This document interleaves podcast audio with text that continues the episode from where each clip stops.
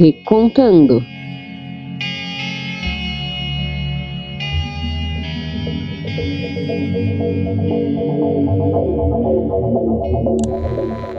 Depois de 20 dias em fuga, terminou hoje em Goiás a caçada ao assassino confesso Lázaro Barbosa.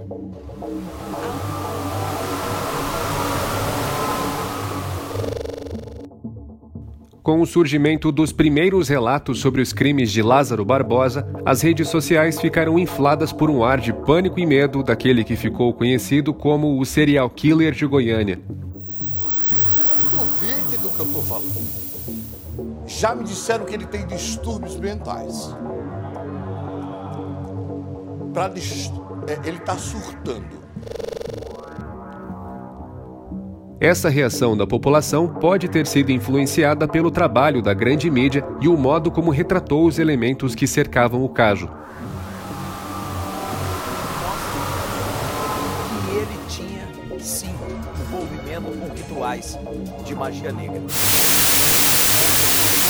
Que assisti, eu fiquei com medo. Se supostamente esse menino estiver trabalhando com São Cipriano, ele pode sim sair, sair bem.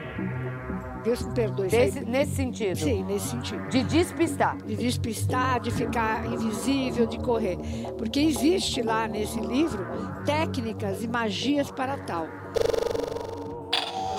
Elas são, vamos dizer assim, se ele é um modo satânico, as forças de segurança são os anjos de Deus.